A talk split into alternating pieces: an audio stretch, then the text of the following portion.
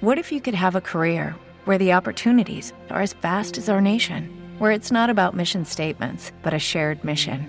At U.S. Customs and Border Protection, we go beyond to protect more than borders from ship to shore, air to ground, cities to local communities. CBP agents and officers are keeping people safe. Join U.S. Customs and Border Protection and go beyond for something far greater than yourself. Learn more at cbp.gov/careers.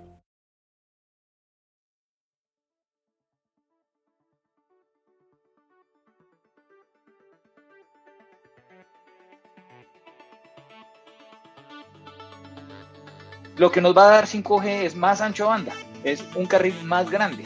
Entonces, antes en un carril solamente va un carrito, ahora en un carril pueden ir varios carritos. Y sobre todo porque nos estamos moviendo rápidamente también al Internet de las Cosas.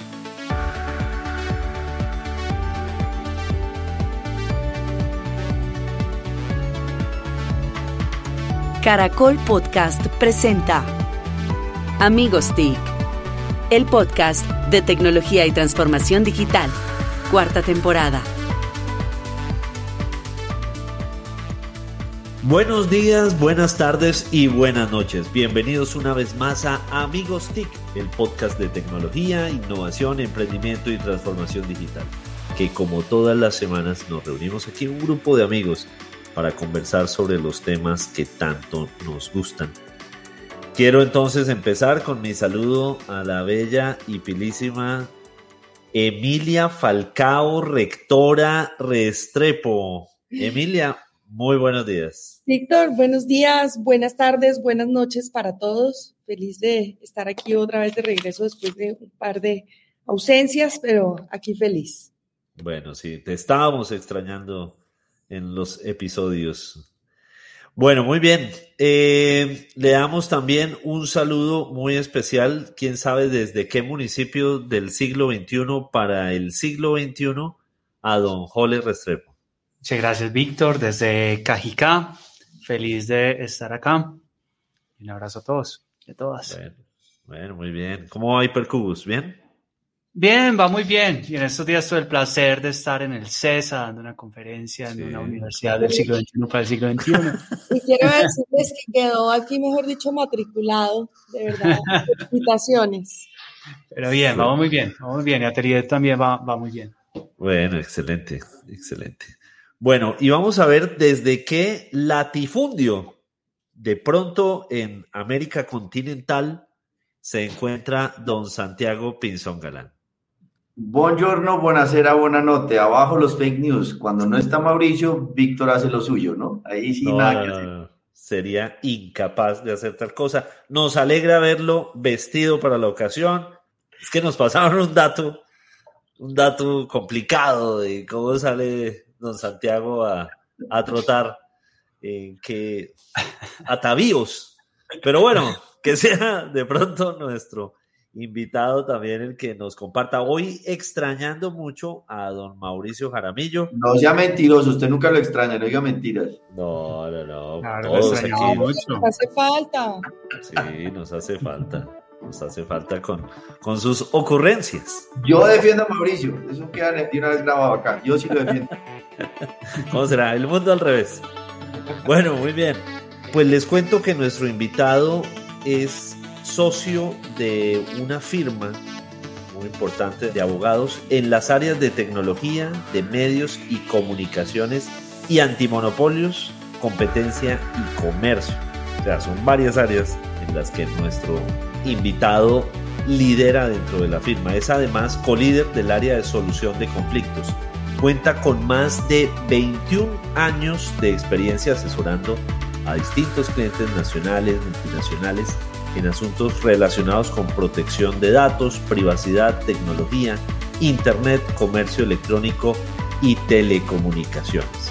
Es además un reconocido experto en áreas de Internet, de tecnologías disruptivas, Big Data, inteligencia artificial, FinTech, ciberseguridad. En fin, ha sido profesor de distintas universidades en todas estas áreas y por eso nuestro invitado es Lorenzo Villegas, socio de la firma Sí. CMS, Azuero, sí. Por supuesto. Entonces, don Lorenzo, bienvenido. Muchísimas gracias, por acompañarnos. Gracias, Víctor, Emilia, Jole, Santi. Un gusto estar acá con ustedes. Una maravilla y hago, hago un disclaimer. No fue jefe Jole, no fue compañero Jole, pero yo sí lo conozco desde la infancia cuando tenía pelo y trotábamos juntos y corríamos juntos maratones. ¿Que corrías en, en qué? ¿En qué? ¿En truza? ¿Cómo es la cosa, Lorenzo? Eso ya, no, eso ya le dio de viejo, que se pone la truza y no corre. Pero peor todavía, porque pues imagínese. No, ahora sí lo mataron. Para, que vea que yo soy un hombre abierto, que hago pilates en la calle y me encuentro con gente con truza. Ah, caramba. Bueno, no, Lorenzo, bienvenido de verdad nuevamente y para que sea totalmente explícito, es el socio de la firma CMS Rodríguez Azuero, que ha mostrado pues un liderazgo en estos temas, es un referente no solo en Colombia, sino en Latinoamérica. Entonces, eh, Lorenzo, pues empecemos con, con esta primera pregunta, y es que ustedes han estado viendo el tema de la llegada de las redes 5G a Colombia, y en esa medida, pues, por supuesto, hay una gran cantidad de mitos que se han construido alrededor de, de lo que puede ser, yo no sé por qué, y empezaría, esa sería como mi primera inquietud. ¿Por qué tantos mitos? ¿Por qué se, por qué se ha construido como una narrativa como tan resistente a esta tecnología? Bueno, pues hay que empezar primero explicando qué es 5G. Y 5G no es como decía un, una exministra que es cinco veces más rápido, sino 5G es una evolución de las redes de telecomunicaciones móviles que se clasifican como en generaciones.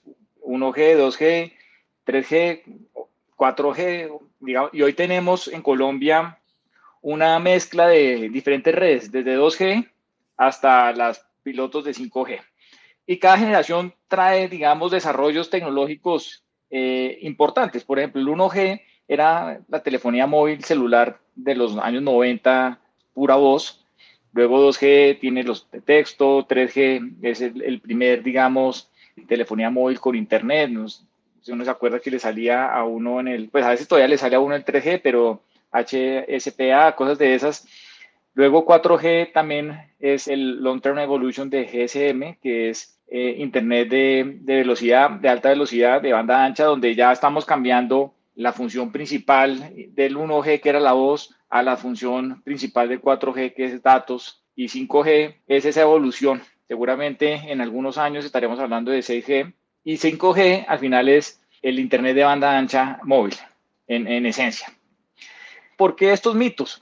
Es realmente increíble y es porque entender incluso la telefonía móvil celular es difícil. ¿Cómo es que un, un aparato, un dispositivo se conecta digamos, de manera invisible, porque nosotros no vemos las, las, ondas, antes pues uno veía el cable del teléfono conectado a la pared, hoy en día no lo vemos, y desde que existe la telefonía móvil celular, por lo menos desde los años 70 pues, se ha discutido mucho sobre los efectos de estas ondas electromagnéticas en las, en las personas. Entonces, pues claro, eso genera muchas, muchos mitos, en parte por, por el desconocimiento y, y, muchas veces por, por ignorancias y, y, fake news que se hacen sobre este tema. Entonces uno ve, como no entendemos cuál es la, qué implica la potencia de una antena, vemos las antenas puestas en los edificios o en los postes, etcétera, y nos da miedo pensar, ¿será que tener una radiación tan cercana puede generarnos alguna enfermedad? Entonces se habló mucho, con, sobre todo con las antenas de 3G,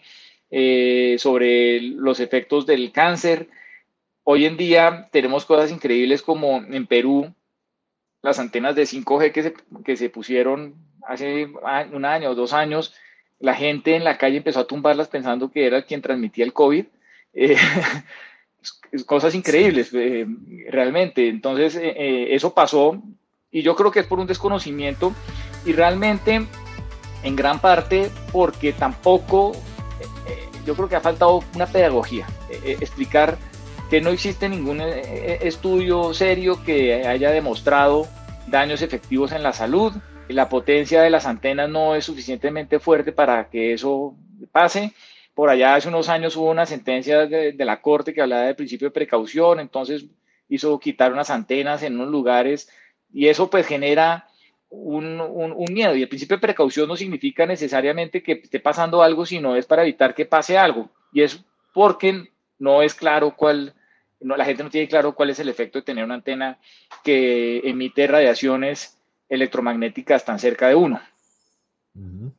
y, bueno, y también, y también, perdón, Santi, a uno, eh, eh, eh, digamos, la CRC incluso obligó a los operadores móviles hace muchos años a meter dentro de los empaques un papel que decía no, no se utilice cerca de una mujer embarazada ni en una estación de gasolina, porque la gente cree que puede explotar si tiene un celular cerca de una estación de gasolina.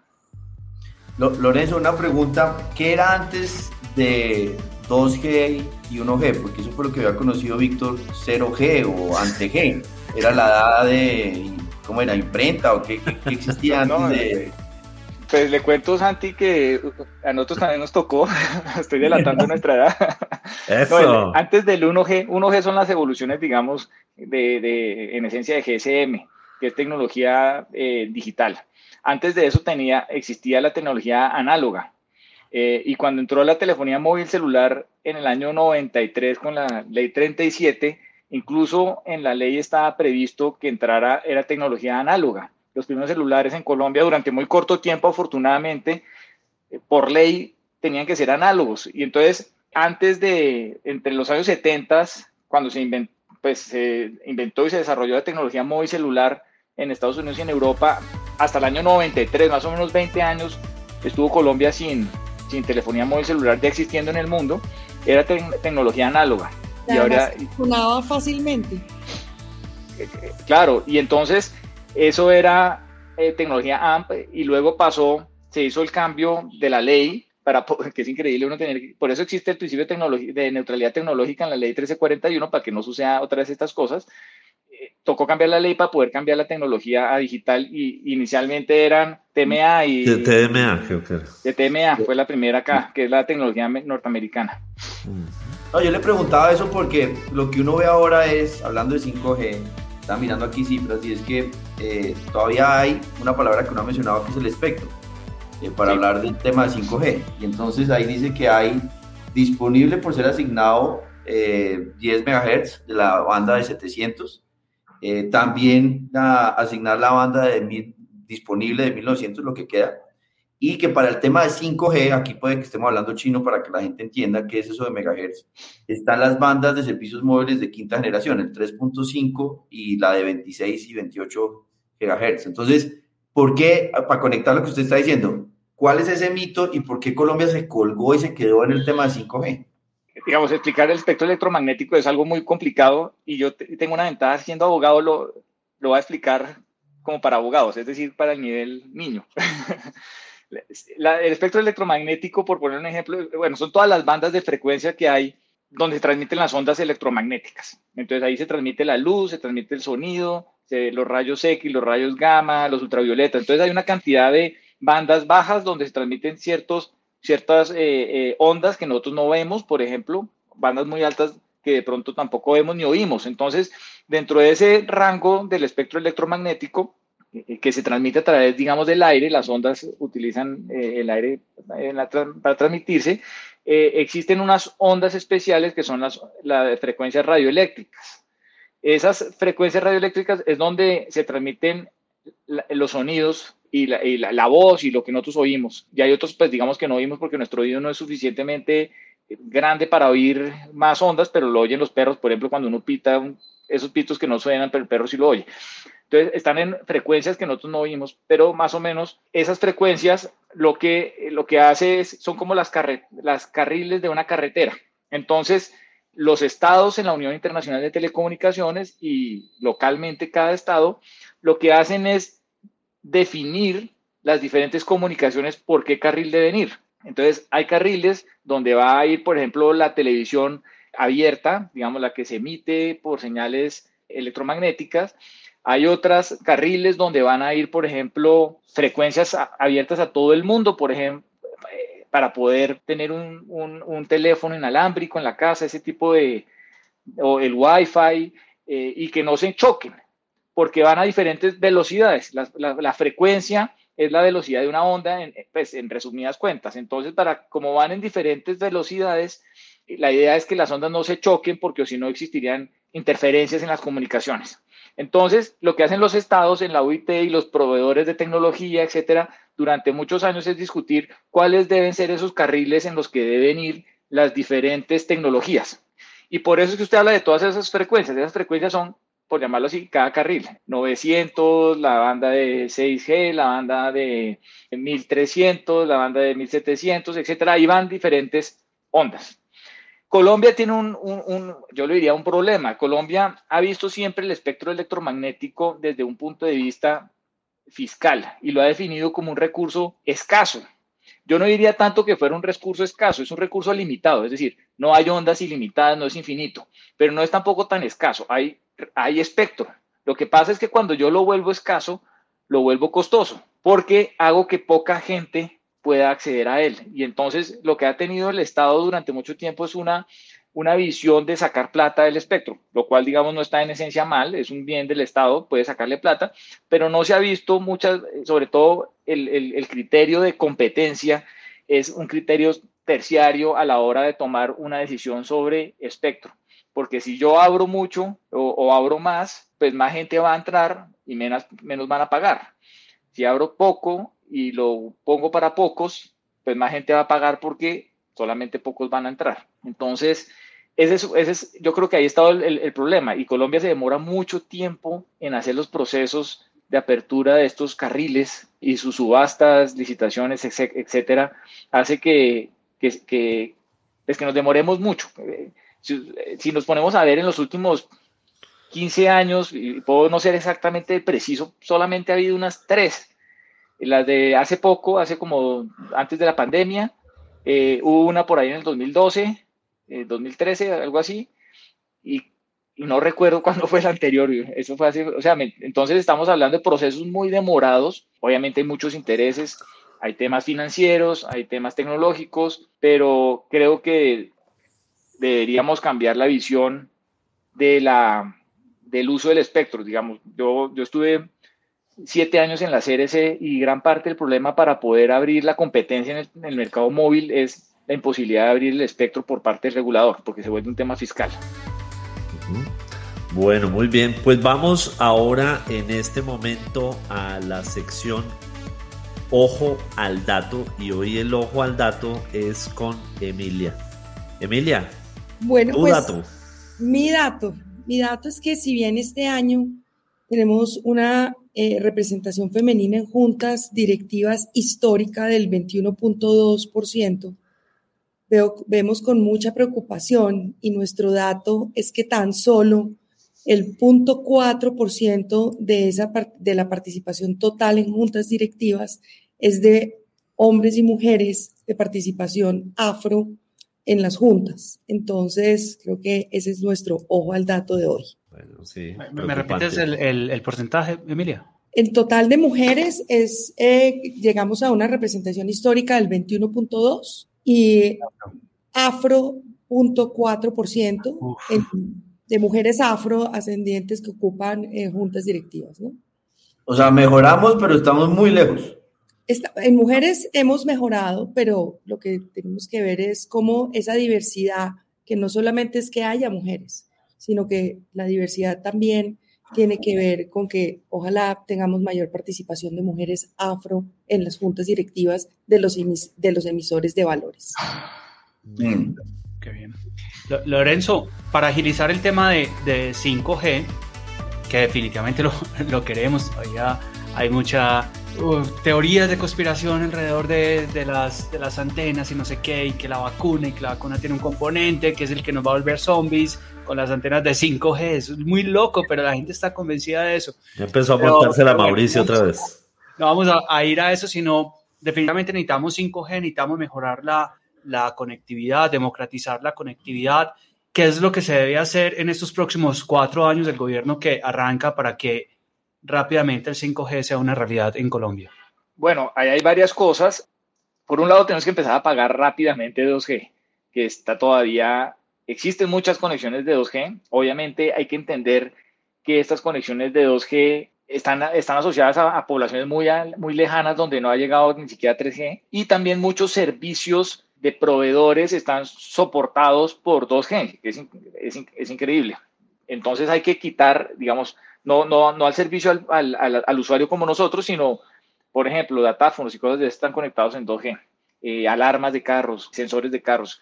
Entonces eso hay que empezar a, a, cerrar esa, esa brecha. Se está haciendo, pero es un plan que el ministerio dejó hace un par de años tal vez a cargo de los operadores móviles. En principio, hacia el 2023, máximo 2024, deberíamos estar acabando, apagando todas las redes 2G. O sea, se está impulsando, digamos, por la CRC, un poco eso, se cortaron los periodos que existían antes de un año de transición, ahora son seis meses, etcétera. Ese es un punto que, que está más en los operadores. Dos, pasar de los pilotos a la acción también. Yo creo que hoy en día en 5G todavía seguimos en pilotos, no hay, no hay oferta pública. 5G se está mirando temas de salud, que es muy importante, obviamente.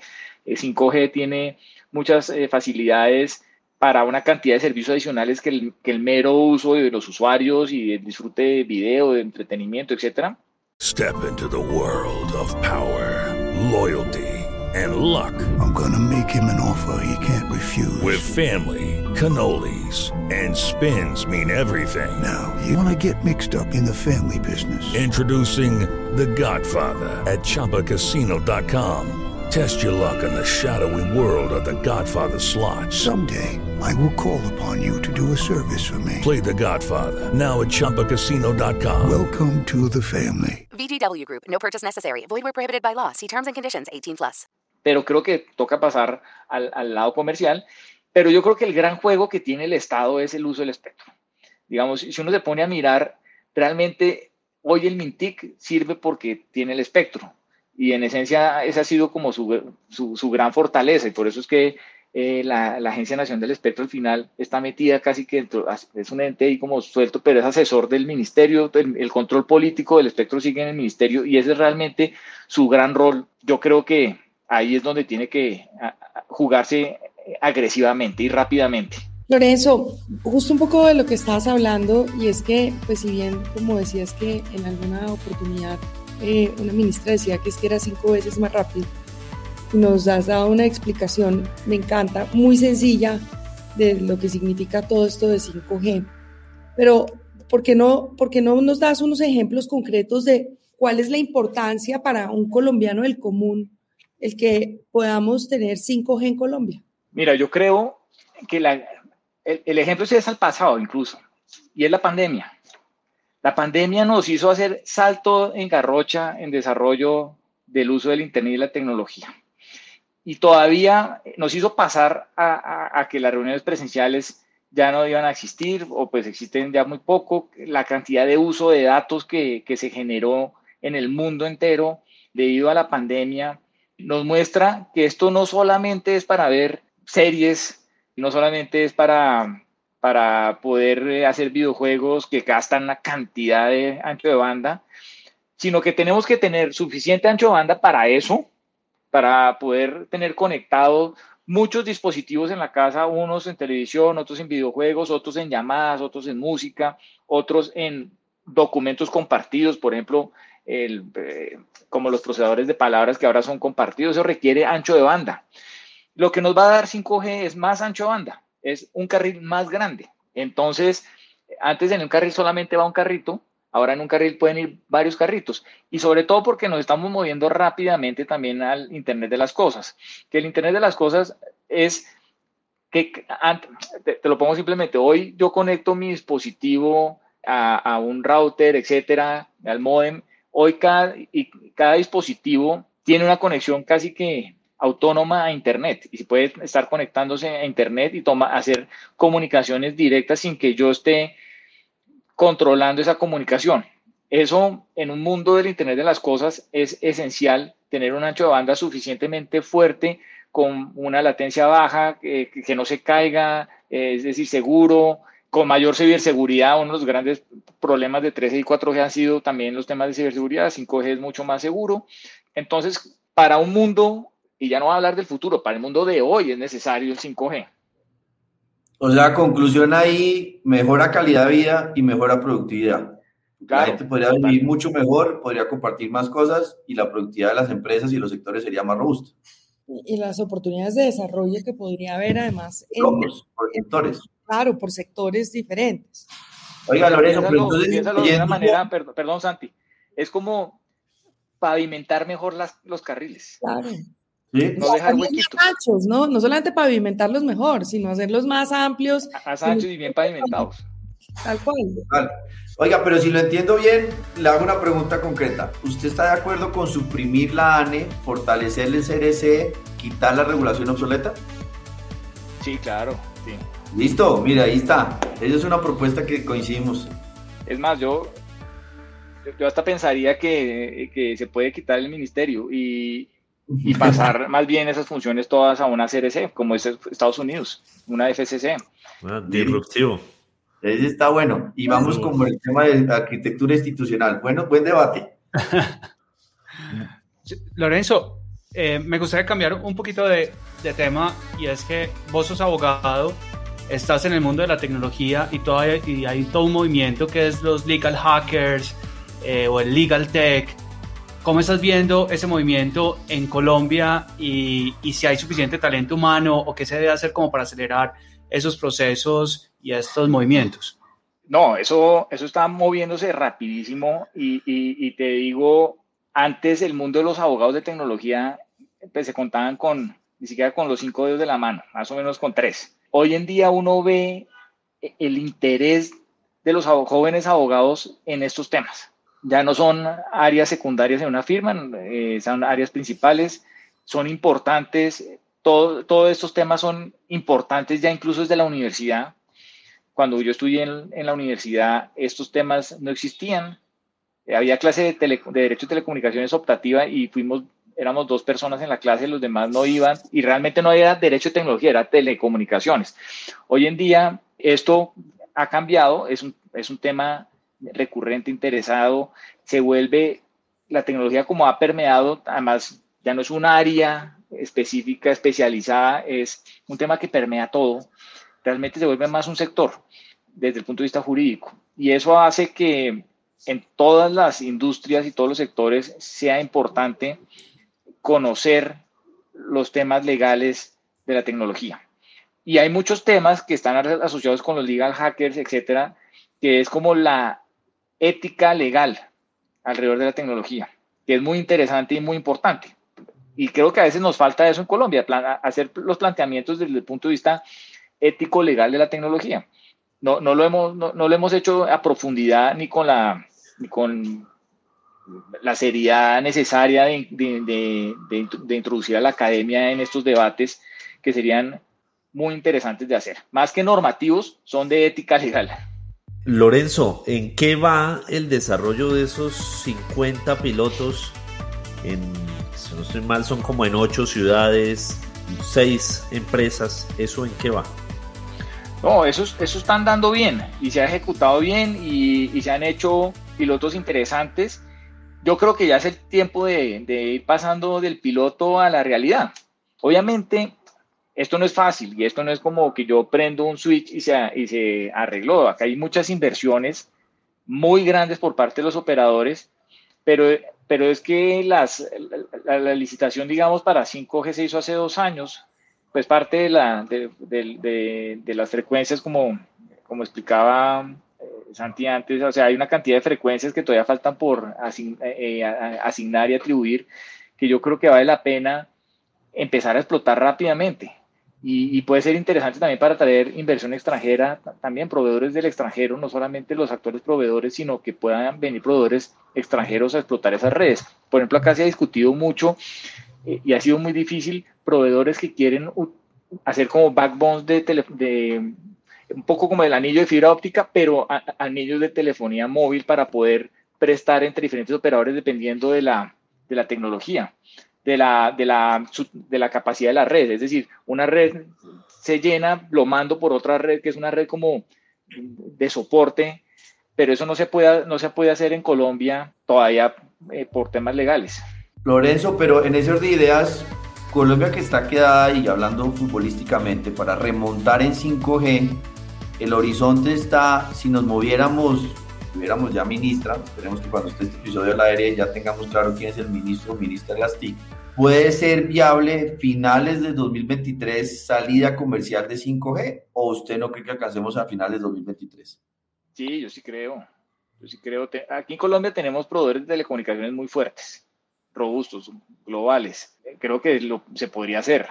Entonces, sí, pero es una decisión política y comercial de negocio. ¿Qué es el mensaje que uno debería darle al gobierno? Usted quiere terminar 4G, que se logre la cobertura, pero 5G sí o sí es un gran legado si es un gobierno que quiere pasar a la historia en un salto como, como país. Así es, así es. La pregunta del Truzas Pinzón. Él mismo se crucificó, o sea, sí, sí, sí. haber dicho, no, no, no, no. Yo no tengo rollo con eso. es un hecho público. Caso juzgado, cosa juzgada. Estamos pensando en que esperamos que para el 2023 esto se pueda dar. ¿Cómo se pueden ir preparando las empresas para también cuando se dé este brinco poder estar listas y poder aprovechar la oportunidad del 5G? Digamos, estos son transiciones. Y como hablábamos ahora al comienzo, todavía tenemos redes 2G, es decir, esto uno no puede hacer apagones y decir, bueno, nos fuimos a 5G primero porque no hay suficiente cobertura. Yo creo que habrá 5G durante mucho tiempo solamente en grandes ciudades y punto. Y tendrán que convivir las 3G, las 4G, las 5G durante mucho tiempo y los, y los terminales tendrán que servir para eso. Entonces, digamos, yo creo que uno de los más grandes retos, no solamente lo que habíamos hablado, digamos, la, la necesidad de inversión de las empresas, hacer la infraestructura necesaria, a pavimentar muy bien las calles para esto, el, carril. Eh, también necesitamos por el otro lado los que tenemos los carros, es decir, tenemos que tener los carros buenos para poder andar sobre esos carriles. Entonces, pues hay que hacer un cambio tecnológico de dispositivos con el tiempo para poder aprovechar realmente el 5G. Sí, ahí tú dices una cosa que a mí me parece que es muy importante y es que eso se va a demorar en, en, digamos, entrar a todo el territorio. Y, y, pues eso definitivamente genera una problemática para muchas empresas en donde pues son nacionales y, y el, el, poder aprovechar el poder de, de, las, de la conectividad, de las conexiones, de una, con toda su potencia, pues se va a ver siempre limitado porque tenemos que convivir con 2G. Claro, 2, g no puede seguir, 2G de, de, de, de hace 20 años. Por eso, ¿no? No, y, y, el mundo ya está empezando a hablar de 6G 2032, 2033. O sea, otra vez llegando de la fiesta. Sí, casi que es mejor ya nosotros irnos a 6G, a pensar, empezar a pensar en eso. Sí, de una vez. De una vez. Bueno, mientras tanto, vamos a ver qué estará pensando en voz alta nuestro amigo Ole Restrepo. Bueno, muchas gracias. Y precisamente estoy pensando en que pues no tenemos eh, ministra, por supuesto, entonces tampoco tenemos viceministros. Eh, siento también un Congreso muy, muy débil a nivel de, tecnología, es decir, la, institucionalidad en este momento es muy débil para afrontar estos grandes retos como el 5G, como la conectividad, y hago énfasis porque este gobierno nos prometió que su énfasis en esos cuatro años a nivel de sector TIC es la conectividad. Entonces esperábamos que esa ministra sepa de conectividad, conectividad de Internet, no conectividad de televisión y que si está prometiendo el gobierno que, que vamos a, tener grandes logros en conectividad, pues no, no traiga una persona que no sea experta en conectividad. Es como si el Ministerio de Transporte, su foco fuera en trenes y, llega una ministra experta en barcos. Eh, no, no, veo coherencia, pues, si, si es así. Ojalá, pues, la ministra que llegue sea muy fuerte en conectividad y que no sea un ministro, una ministra que, llega, que llegue a aprender, porque es lo común que ha pasado en los últimos años, desafortunadamente, y vemos las consecuencias cuando un ministro llega a aprender. Entonces, ojalá se fortalezca el Estado, el Estado, obviamente el Ejecutivo, pero también el Legislativo y, por supuesto, el Judicial. Eso es lo que estoy pensando. Ojalá tengamos un Estado más fuerte en tecnologías de información y comunicaciones. bueno. Buen punto, buen punto. Ojalá cuando salga este episodio ya tengamos claridad por lo menos de quién va a liderar Eh, pero creo ahí, Jole, muy importante acá también es el trabajo que hacemos en, en, la lógica de evangelizar esto con los congresistas. Un 70-80% de renovación en el Congreso es desafiante. La Comisión Sexta, que es la que habla de estos temas en Senado y Cámara, son todos nuevos, prácticamente todos nuevos. Sí. Entonces ahí hay que hacer mucho trabajo con otros actores porque sí van a aprender en el camino, pero no podemos perder tiempo en términos de decisiones como las de 5G. Sí, estamos tarde ya. Sí, correcto. Lorenzo, eh, camiseta de ACDC, contanos pues qué, qué oís. Eh, ¿Cómo se despeluca? Sí, sí. sí, ese, es un problema, pero, pero es como el, como el baterista de ACDC anterior, que era calvo también, así es que... Es una referencia. El espeluca la barba. la barba. bueno, una pregunta que no está Mauricio y va relacionada con la de Jole. ¿Qué equipo de fútbol? Porque ahí sí tiene buen gusto con música, pero de fútbol? No, con, con fútbol millonarios. Ah, bueno. Eh, bueno, siguiente pregunta. vamos, no puede, no puede ser perfecto, sí. Vamos bien con lo de ACDC, seguramente rock eh, pesadito y, y, viejito, está bien. Eso está no, no, no, yo creo que aquí se llegó la hora de la pregunta de Santiago de sus libros. Bueno, como ya estamos en ese tema, ¿qué libro recomienda para la tecnología o de música o de 5G? ¿Cuál es el libro que usted recomienda? Top 3 de libros, los favoritos. Bueno, en, diferentes áreas. En, tema como legal de tecnología, uno muy bueno que se llama Master Switch de Tim Wu. Tim Wu era profesor de la Universidad de Berkeley en Estados Unidos, y un gran académico de derecho en temas de tecnología y él es el que acuñó la palabra neutralidad de la red. O sea, es un personaje bien importante.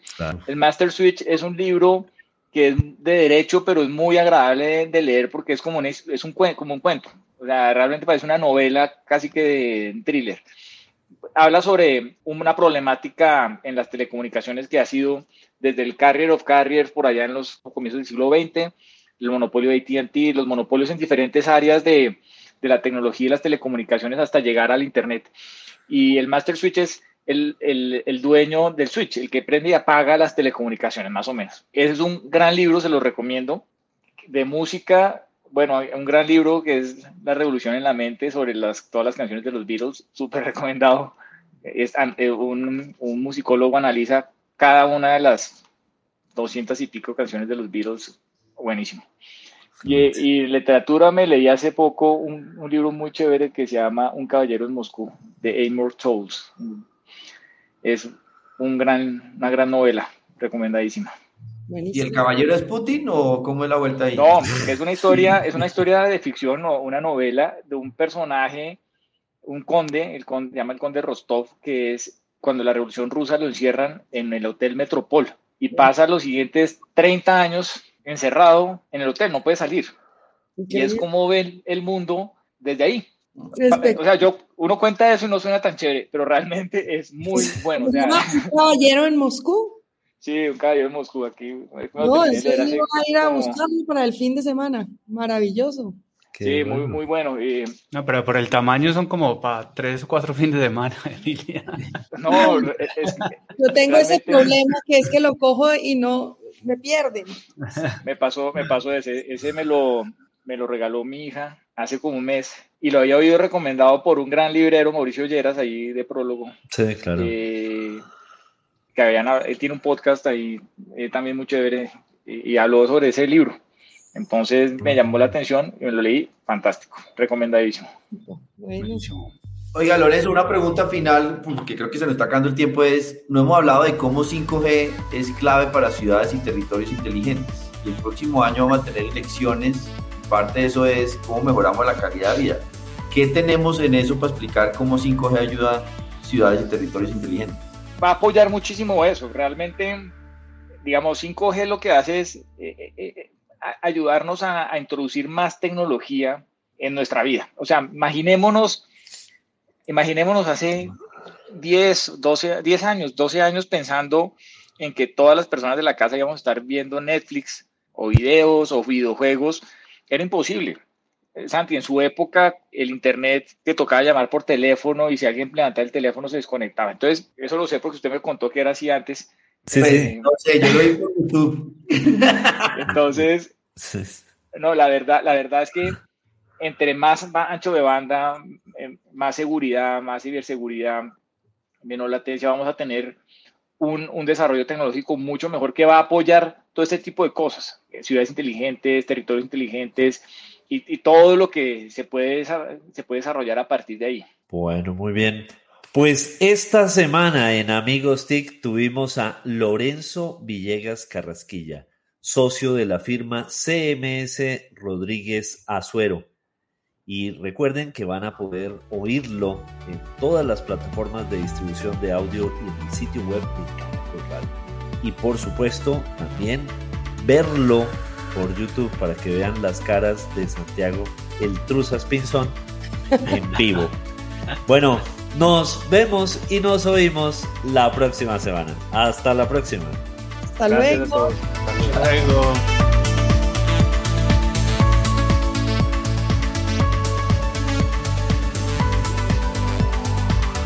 Encuéntranos en Instagram como arroba caracol podcast.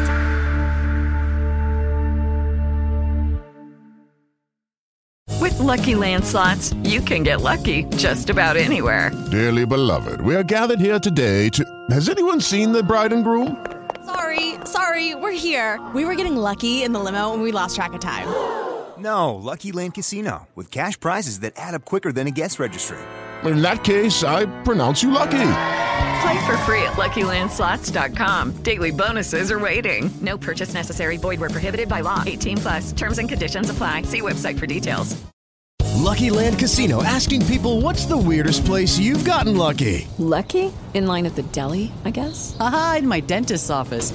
More than once, actually. Do I have to say? Yes, you do. In the car before my kids' PTA meeting. Really? Yes. Excuse me, what's the weirdest place you've gotten lucky? I never win and tell. Well, there you have it. You can get lucky anywhere playing at LuckyLandSlots.com. Play for free right now. Are you feeling lucky? No purchase necessary. Void where prohibited by law. 18 plus. Terms and conditions apply. See website for details.